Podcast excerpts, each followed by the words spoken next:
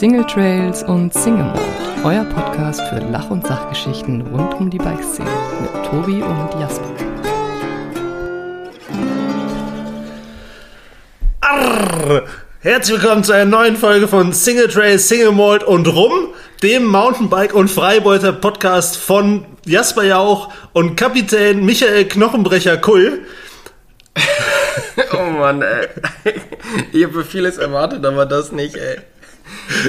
Hallo und herzlich willkommen zu einer neuen Folge von Single Trails and Single Malt. Ähm, den ja, netten Herrn, den Sie gerade gehört haben, das ist Michael Kull. Ich hatte ja in der letzten Folge schon mal angedeutet, dass wir zusammen eine Episode aufnehmen wollen.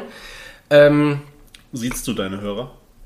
ja, Okay, ich finde, es ist auch wichtig, hier einfach ein bisschen Respekt zu das ist eine haben. Respektform. Ja, also wenn die sich die Zeit nehmen, mir zuzuhören, dann muss ich denen ja wirklich Respekt Das zollen. stimmt. Genau, in der, in der letzten äh, Folge ging es mir eigentlich so gut und ihr hört, es hat sich nicht unbedingt verbessert. Eieiei, ich bin sowas von platt. Ähm, wir sind mittlerweile weitergekommen und aktuell in Lohr am Main. Das heißt, wir haben so drei Viertel der Strecke schon hinter uns. Und heute möchte ich mit Michael, der mich auf der Tour begleitet und der die ganzen Videos und Fotos macht, einfach mal darüber sprechen, äh, warum wir eigentlich hier unterwegs sind und was so die Idee dahinter ist. Und was vor allen Dingen der, äh, der Unterschied zu den letzten Jahren ist, wo du uns begleitet hast beim Deutschland Ride. Der Unterschied zu letztem Jahr. Also A, es findet schon mal viel weniger auf dem Fahrrad statt. Also es werden viel weniger Kilometer gemacht und viel mehr Paddeln. Für mich ist das natürlich gut, weil äh, letztes Jahr bin ich mit dem Auto mitgefahren. Das war natürlich nicht so schön, wenn man so mal komplett durch Deutschland fährt. Oder die letzten zwei Jahre, muss man ja sagen. Wir sind ja erst in Dresden gestartet, über, Süddeutsch, über Sü Süddeutschland, über die Schweiz bis nach Stuttgart gefahren. Und dann im vergangenen Jahr von Stuttgart nach Norden bei MTV News vorbei, übers Bergische Land bis hoch an die Nordseeküste, über Berlin bis nach Dresden zurück. Das ist natürlich ziemliche Distanz gewesen. Ähm, und ich habe das mit dem Auto begleitet. Jetzt läuft das alles etwas komfortabler. Ich fahre einfach mit dem Lastenrad mit, genieße das gute Wetter an den meisten Tagen. Und machst dich über den Typ lustig, der da äh, Genau. um sein Leben paddelt. Und denke mir, ach, ist das schön, dass der mit vier Kilometer die Stunde hier äh, durch die Gegend fährt. Ich suche mir mal ein schönes Café, bis er am nächsten Ort dann angekommen ist. Das war tatsächlich letztes Jahr ein großes Problem, oder? Dass wir eigentlich auf dem Rad fast schneller waren wie du ähm, mit dem Auto, oder? Also vor allem in Städten und so. Du musstest uns ja immer mal wieder treffen, beziehungsweise musstest uns immer mal wieder filmen. Und teilweise hattest du da wirklich gar nicht so die entspannten Tage, oder?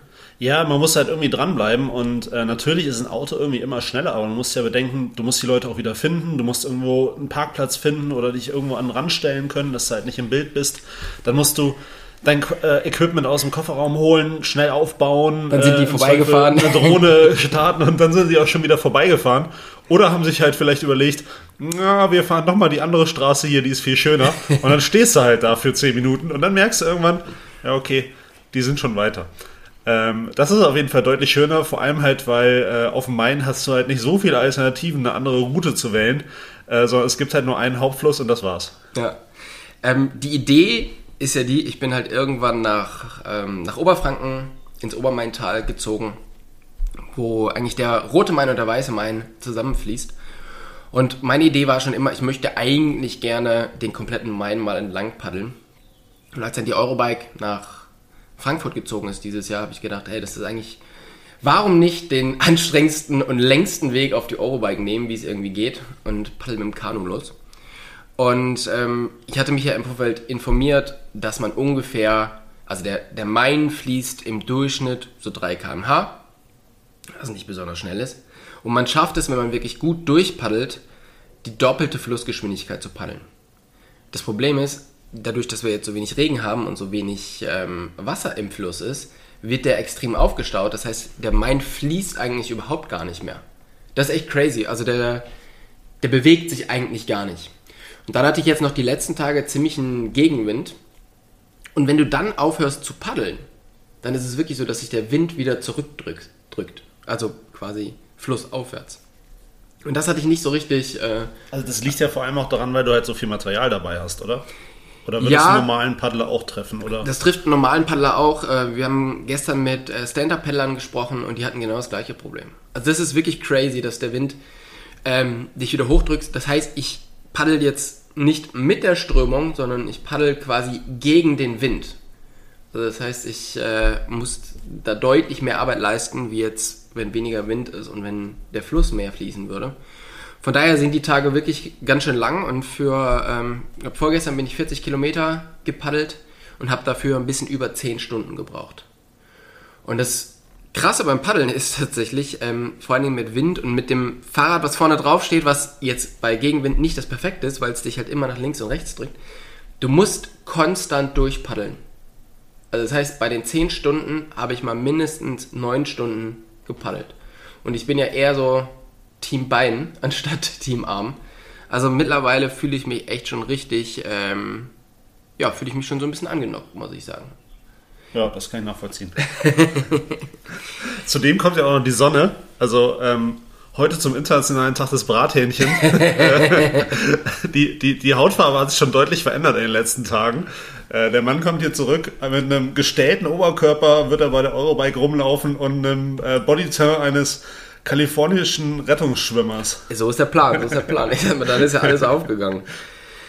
Wir haben jetzt schon mehrere, mehrere Videos gefilmt ähm, wir waren zuerst in Bamberg, dann waren wir in Schweinfurt und jetzt, heute sind wir eben in Lohr am Main, wo wir mit dem äh, ja, Mountainbike-Verein aus Wombach gefilmt haben, weil wir so ein bisschen die Mountainbike-Aktivitäten ja, an, am Rande des Reises, ihr merkt, ich kann immer noch nicht richtig ähm, formulieren, es, es, tut mir wirklich leid, ich bin wirklich so platt, dass ich äh, in meinem Kopf da funktioniert alles nicht so richtig. Äh, wir wollten halt einfach mal schauen, was geht so links und rechts vom, vom Main. Und ähm, dann haben wir uns ja so die, die Trails in Bamberg angeschaut. Was war so dein Eindruck von, dem, von den Trails, von den offiziellen Trails in Bamberg? Ja, die Trails waren ja ganz neu. Das heißt, ähm, du hast äh, drei Trails waren es ja insgesamt. Die haben die vor zwei Wochen erst eröffnet. Ähm, dahinter steckt halt ein Verein, der das Ganze initiiert hat. Ähm, ein, ein, großer Vorteil war natürlich, dass der, kann man sagen, der Hauptinitiator, also mhm. den wir auch da getroffen haben, dass der auch noch auf dem Amt arbeitet oder auch bei der Stadt arbeitet und insofern natürlich da auch kurze Wege hat zu den entsprechenden Entscheidern. Ähm, die Trails haben mir sehr gut gefallen. Letzten Endes war ich natürlich nicht mit dem perfekten Rad da, äh, um die zu fahren. Aber äh, es war auf jeden Fall sehr, sehr interessant und vor allem ist es halt toll, finde ich, dass so, so wohnortnahe Angebote geschaffen werden. Also, dass es im Prinzip ja jedem möglich ist, der jetzt in Bamberg oder in der Umgebung wohnt, mit dem Rad schon mal schnell dahin zu fahren. Du musst also gar nicht unbedingt dein Rad aufs Auto packen und hast da irgendwie zwei, drei coole Trails, wo du dich dann nach der Arbeit oder am Wochenende mit deinen Kumpels treffen kannst. Also, mir haben die Trails echt gut gefallen und insbesondere natürlich auch das Engagement der Leute vor Ort, die das Ganze realisiert und gebaut haben. Hm. Ja, das ist wirklich cool. Was halt echt interessant ist, bei uns in Lichtenfels, was ja nicht so weit von Bamberg weg ist, gibt es jetzt offizielle Trails. Es gibt in Bamberg offizielle Trails und beide Städte haben ja überhaupt gar nichts mit der Bike-Industrie zu tun. Also da, da wird viel Bier produziert und äh, vielleicht auch noch ein paar Zündkerzen bei Bosch, aber ansonsten ähm, hat das mit, mit Radfahren selber nichts zu tun. Trotzdem hat die Stadt oder bei uns, ja doch auch die Stadt, sich überlegt, okay, offizielle Mountainbike-Trails wären schon eigentlich ganz cool. Danach waren wir jetzt in Schweinfurt und jetzt muss man vielleicht für die Leute, die das nicht so genau wissen, Schweinfurt ist wirklich komplett voll mit Bike-Industrie.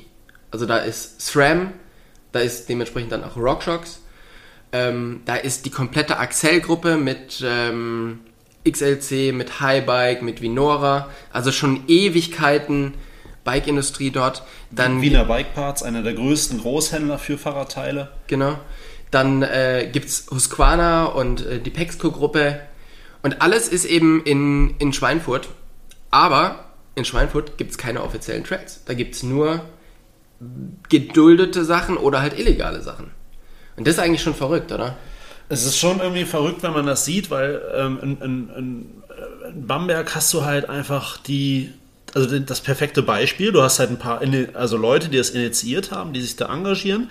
Und in Schweinfurt ist es irgendwie wieder krass, dass du halt siehst, aus der Industrie kommt da soll jetzt auch kein Diss sein, aber kommt da relativ wenig. Also es hängt halt immer an Leuten und an Vereinen und das sieht man jetzt auch wieder halt mit dem Kids-Training, was wir heute begleitet haben. Ähm, du brauchst halt einfach Menschen, die sowas umsetzen.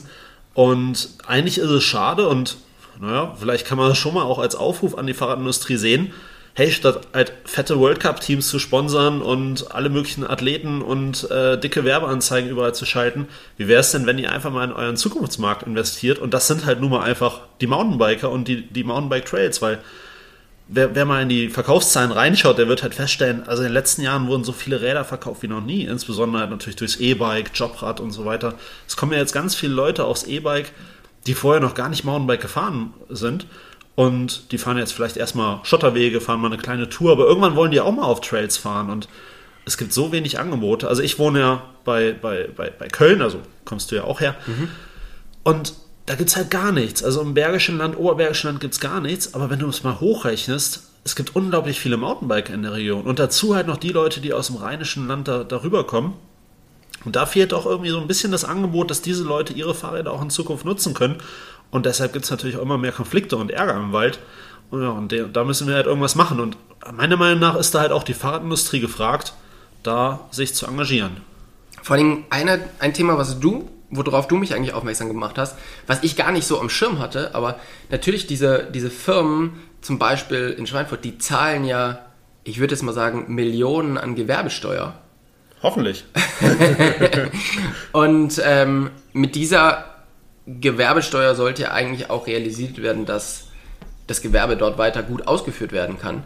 Und da gehören in meinen Augen Trails einfach auch dazu. Und gerade in so einer, in so einer Stadt wie Schweinfurt, wo Prototypen getestet werden von SRAM, von, von Highbike, alles Mögliche, wo also wirklich nicht nur jetzt der private Nutzen dasteht, sondern auch der, der Nutzen von der Company, die dort sehr, sehr viel Geld an Steuern bezahlt.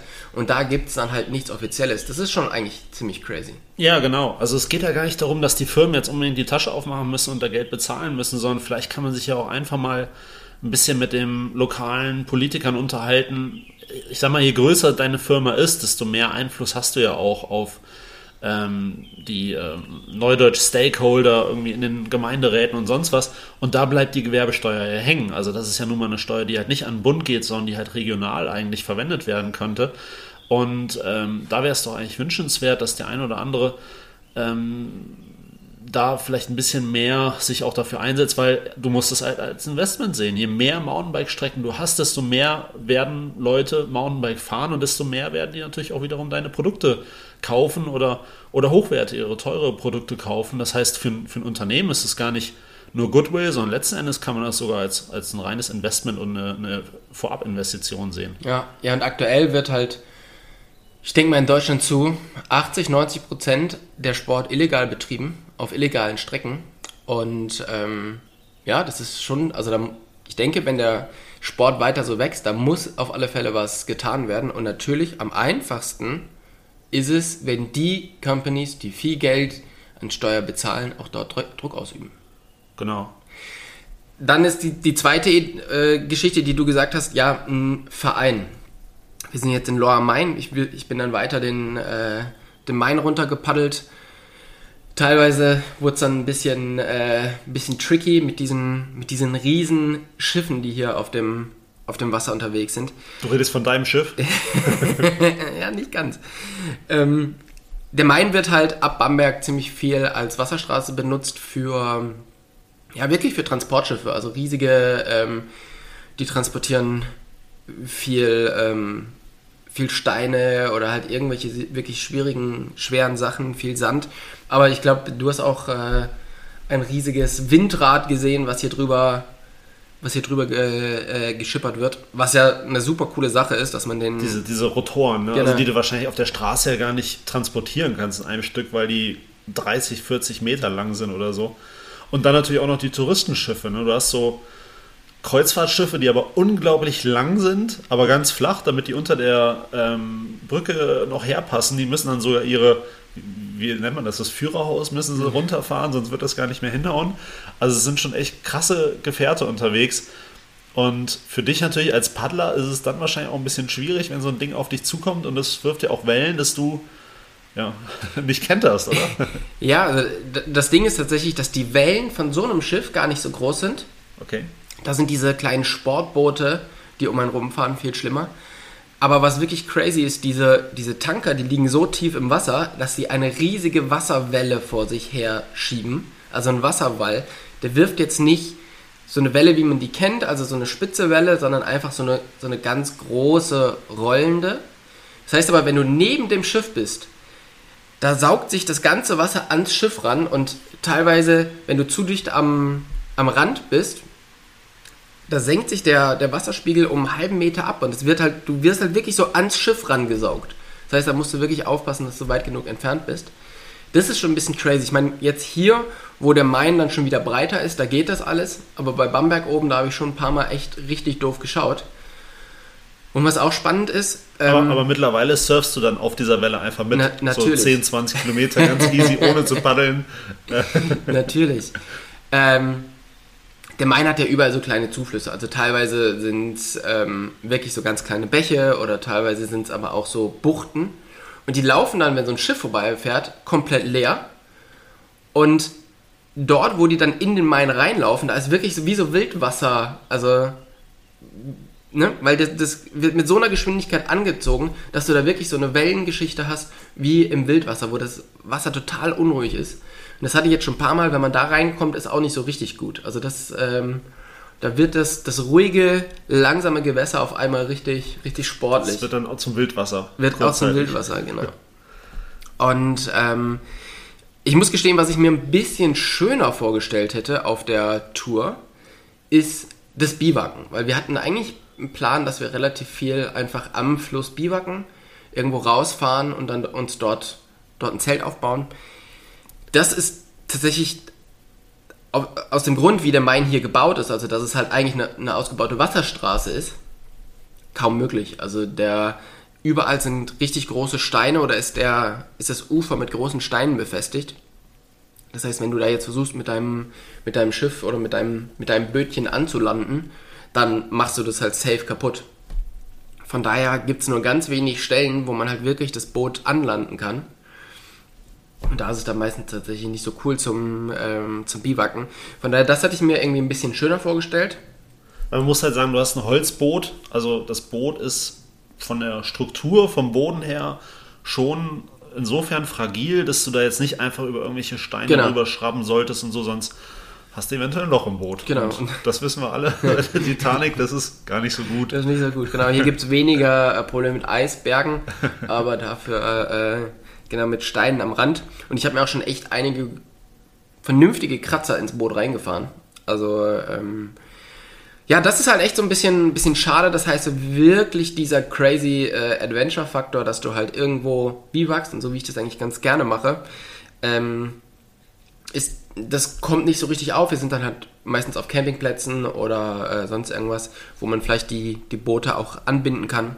Und dann äh, funktioniert das schon, aber es ist halt nicht so, dass äh, dieses wirkliche Abenteuer, was man jetzt in, äh, in Schweden zum Beispiel oder so erleben kann. Aber da hast du halt auch nicht so Hauptverkehrsstraßen. Ne? Hier hast du auf dem Main hast du diese riesengroßen Kutter, die dann irgendwie vorbeifahren und das glaube ich auch nachts, oder? Ja, ja. Und äh, wenn du dann mal einen schönen Spot gefunden hast, dann ist wahrscheinlich auf der anderen Seite noch gerade die ICE-Strecke oder da werden irgendwelche äh, Güterwaggons durch die Gegend geschippert und dann ist da noch die Autobahn und sowas.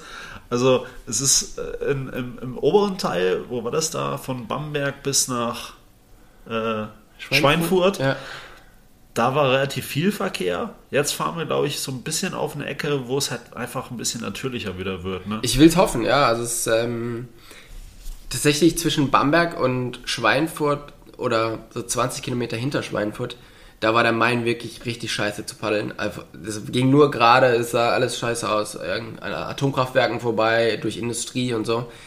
Und dann ist man halt so in dieses, ähm, bei Volkach, da gibt es die Mainschleife und dann macht halt der Main wirklich so einen Zickzack. Da war es dann wieder mega cool, weil da waren halt überall Weinberge und ähm, da konnte man, also ich bin halt super spät dort angekommen, und habe dann nichts mehr zu essen bekommen, nur noch in so einer Weinbar einen Flammkuchen. Aber das war halt einfach so ein, so ein cooler Vibe in der Stadt.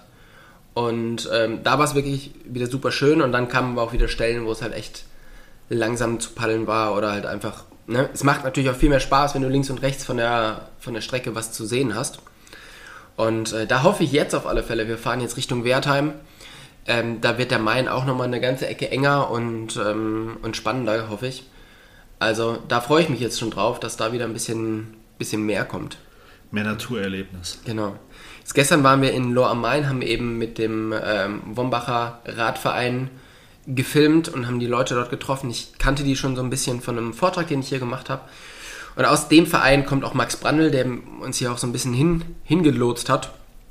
Und ähm, das ist eben so die, die dritte Alternative, wie man eigentlich sich in der Bike-Industrie oder im, im Biken engagieren kann. Also mit super vielen freiwilligen Helfern. Ähm, wie hast du das gestern erfunden, äh, äh, empfunden? Ähm, es war auf jeden Fall ganz cool zu sehen. Also was mich halt vor allem, äh, also ich, ich bin mal mit einer ganz anderen Vorstellung dahin gegangen, weil wenn du halt irgendwie hörst, okay, der Max Bandel, der kommt hier aus der Ecke und der kommt aus diesem Verein und aus diesem Jugendtraining, denkst du, okay, krass, das ist so richtig professionell und also es war natürlich auch professionell, aber ähm, die haben halt so richtig krasses Training und da sind jetzt so voll die Mega-Athleten. Waren auch ein paar dabei, aber es waren halt auch Kinder ab also die jüngsten waren fünf Jahre. Ich habe mal so durchgefragt. Und äh, die sagten sogar, ey, manchmal haben die auch Kids mit Laufrädern dabei. Also das ist ja irgendwie cool, dass dieser ganze Ort, die ganzen Kinder, die hier so ansässig sind, die kommen halt am ähm, Abend äh, zusammen und trainieren da oben und, und das in verschiedenen Altersgruppen und das Ganze auch noch ehrenamtlich, also von Eltern wird das organisiert oder äh, von, von einfach Radsport Interessierten. Und es gibt den Kids ja auch irgendwie so ein bisschen so eine Perspektive und äh, irgendwas zu tun. Also, naja, in anderen Städten findest du halt Fußballvereine und Handballvereine und sowas, aber nicht jeder hat halt Bock auf diese Ballsportarten. Also, ich bin wahrscheinlich das beste Beispiel. Beispiel. Weil ich einfach komplett unbegabt bin in jeglicher ja, Art. Punkt. Äh, ja, Punkt. Und ich glaube deshalb, also für mich wäre es bestimmt cool gewesen, als, als, als Fünfjähriger oder auch später irgendwie einen Fahrradverein in der Stadt zu haben, der halt so ein Angebot schafft. Ja, also das fand ich auch total, ähm, total witzig zu sehen, wie die Kurzen da mit ihren äh, Eingangrädern ohne, ohne Federgabel irgendwie da den, den Berg runter, runterknallen und ja. Das ist auch kein, kein Training in dem ja, Sinne. Das ja. ist ja eher so, das geht um die Gemeinschaft. Ne? Die machen was zusammen. Da geht es jetzt nicht darum, wer ist der Schnellste und wer fährt die besten Kurven oder den Sprung oder sonst was. Das, was du ja gestern gesagt hattest, dass du halt äh, jetzt meinst, ah cool, das ist halt eher so eine soziale Komponente, dass man halt so die Leute ans oder die Kinder ans Radfahren, ja. ans Radfahren bringt. Und das eine ist das Radfahren, das andere ist ja auch das Naturerlebnis. Ne? Ja. Wenn du halt eine Sportart ausübst, die in der Natur stattfindet, hast du wahrscheinlich auch eine andere Beziehung zum, zum Wald und deiner Region und deinem Umfeld, als jemand, der halt in irgendeiner Halle ist. Meine Halle sieht irgendwie überall gleich aus, mehr oder weniger. Und so, mhm. finde ich, baut sich das schon so ein bisschen auf, dass du auch Verantwortung trägst für die Natur und ja auch deinen Sport in der Natur. Ja. Das kommt ja auch dazu. Und je früher du damit anfangen kannst, desto besser ist es wahrscheinlich. Ja, also das fand ich auch wirklich sehr, sehr cool zu sehen, wie die das, äh, wie die das so machen und was die da so, was die da so aufziehen. Und die haben jetzt hier nächste Woche ihr Rennen. Von daher äh, haben die jetzt schon so ein bisschen auf der Strecke trainiert, also zumindest die größeren. Und ähm, ich hatte so ein bisschen das Gefühl, äh, dass das Rennen diese Woche schon war, weil ich glaube, die hatten ein Ziel, macht den Tobi tot. Und äh, ich habe da ganz schön äh, gekeucht hinter denen weil die natürlich jetzt auch nicht unbedingt äh, extrem langsam sind.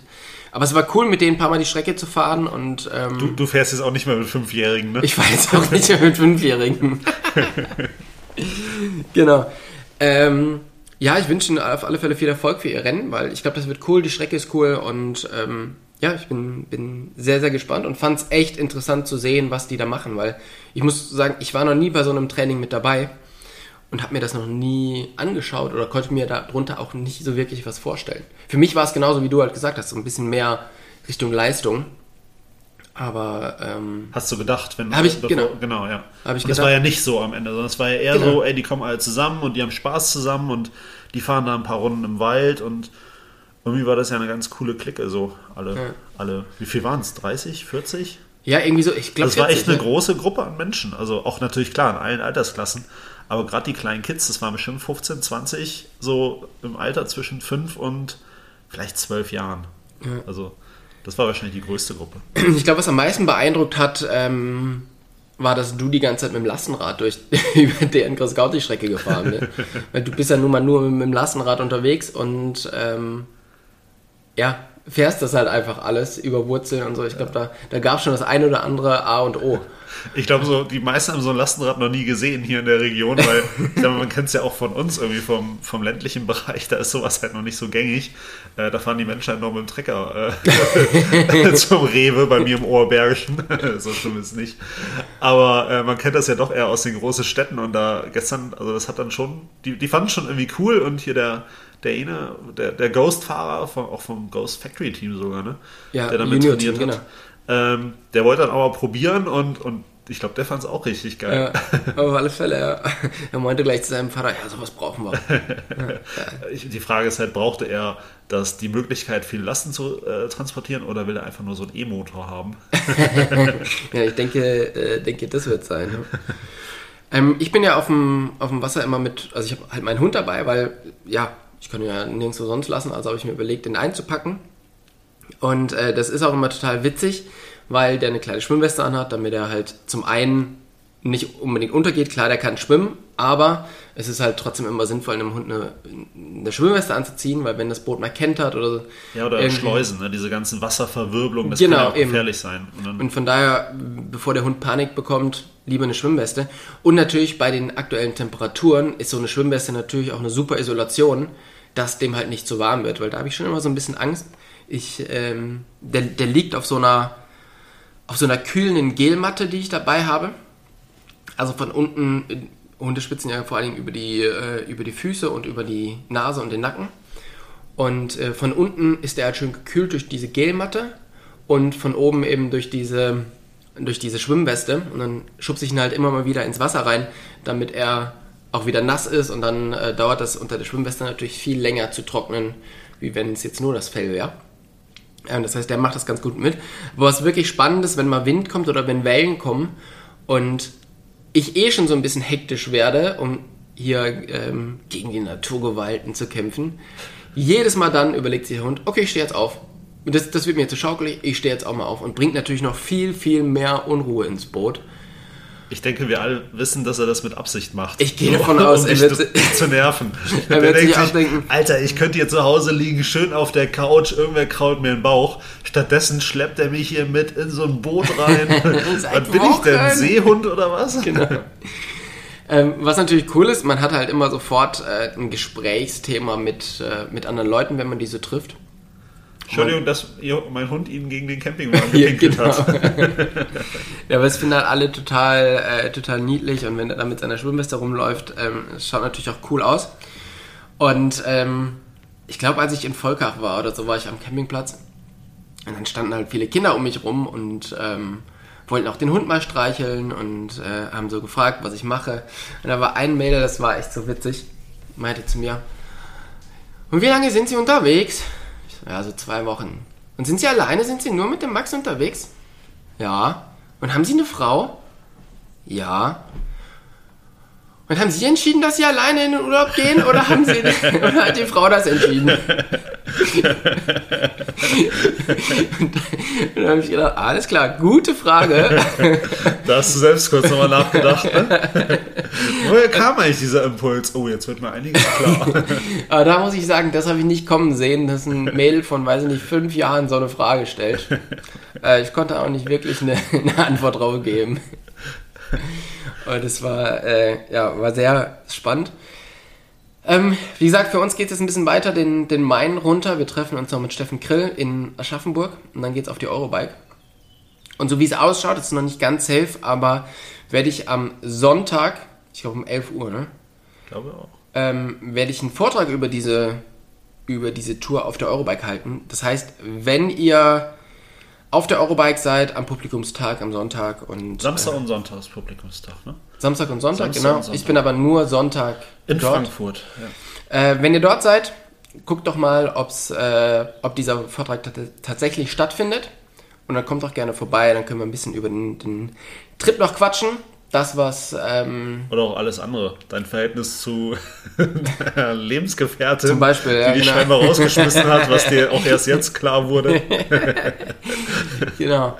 Und ähm, ja, kommt gerne rum und dann ähm, können wir den Rest besprechen. Ich hoffe, dass ich bis dahin dann tatsächlich wieder ein bisschen fitter in der Birne bin. Aber das Wetter soll jetzt, glaube ich, in den nächsten Tagen okay werden. Heute regnet es tatsächlich. Äh, wir müssen jetzt, ich muss jetzt gleich aufs Boot und ähm, Ich hoffe, dass es jetzt gleich nicht mehr so stark regnet, weil das ist tatsächlich ziemlich un ungemütlich. Aber auch das kriegen wir irgendwie hin. Zudem geht es auch, ab hier geht es nur noch bergab. ja, genau. In diesem Sinne, vielen, vielen Dank fürs Zuhören. Ähm, wir hören uns hier am Montag zu einer regulären Folge mit Jasper wieder. Und dann ähm, hat er sicherlich auch noch einiges zum, zum Stone King zu erzählen. Und Michael, danke dir, dass du mich hier begleitest und ähm, coole Videos und Fotos machst. Die Videos kann man natürlich auf meinem YouTube-Kanal gucken. Da wird heute das nächste hochgeladen, das von Schweinfurt. Und ähm, das machen wir jetzt fertig. Dann geht's aufs Boot und euch eine gute Zeit. Tschüss. Ciao.